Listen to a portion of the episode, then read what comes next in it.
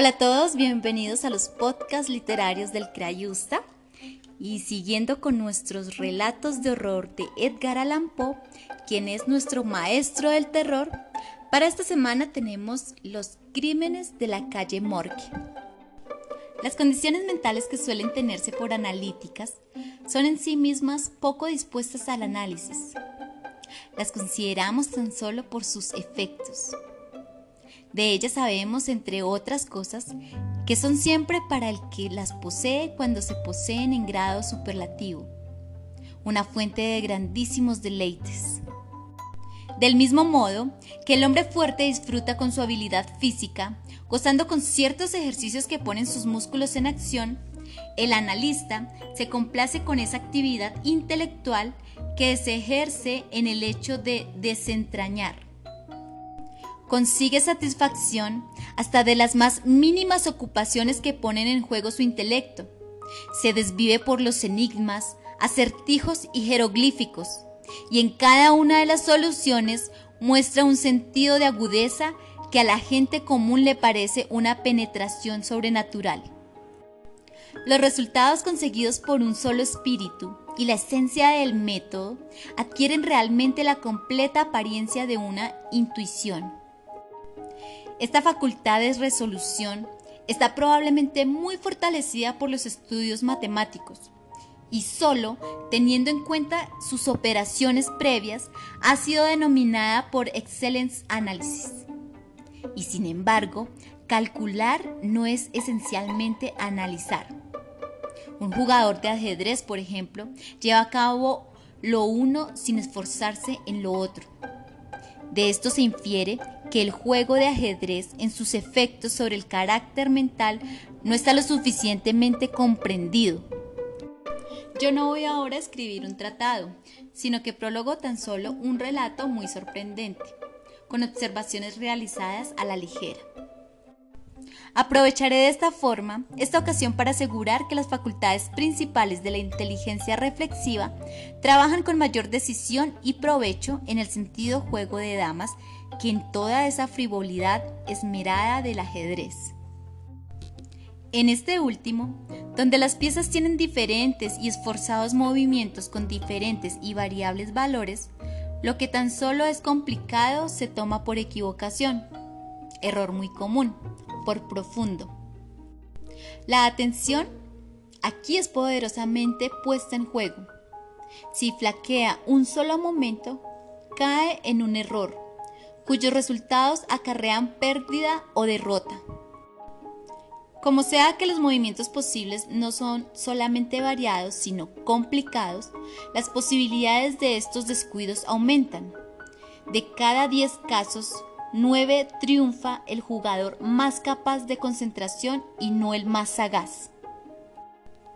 En el juego de damas, por el contrario, donde los movimientos son únicos y de muy poca variación, las posibilidades de descuido son menores, y como la atención queda relativamente distraída, las ventajas que consigue cada una de las partes se logran por una sagacidad mayor.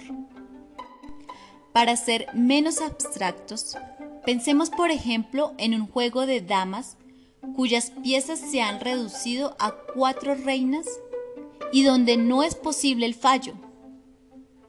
Evidentemente, en este caso, la victoria, hallándose los jugadores en igualdad de condiciones, puede decidirse en virtud de un movimiento research resultante de un determinado esfuerzo de inteligencia.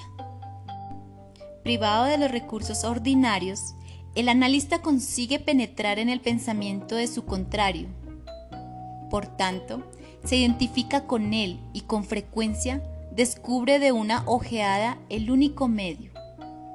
A veces en realidad y lógicamente sencillo, que puede acarrearle una equivocación o llevarlo a un cálculo erróneo.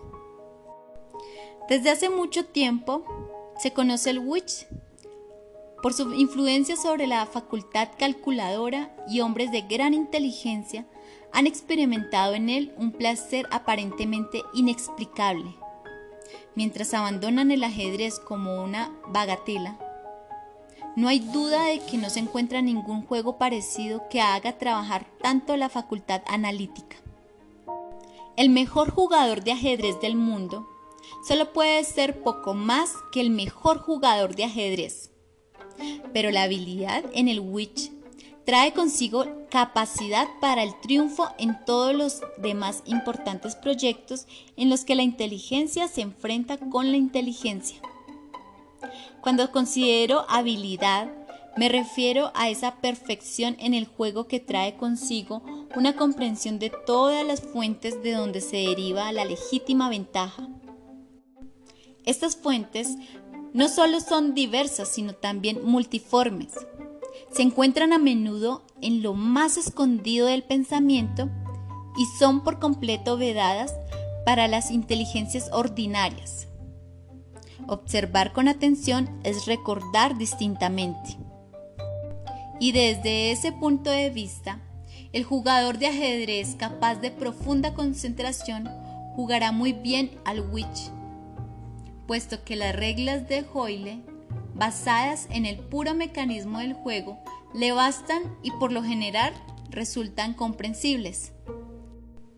Por esto, el estar dotado de una buena memoria y jugar de acuerdo con el libro son por lo general puntos considerados como la suma total del jugar excelentemente.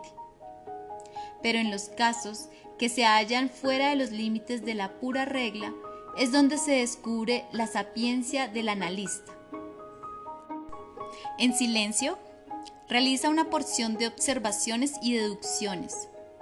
Quizá sus compañeros realizarán otro tanto, y la diferencia en la extensión de la información obtenido no se basará tanto en la validez de la deducción como en la calidad de la observación.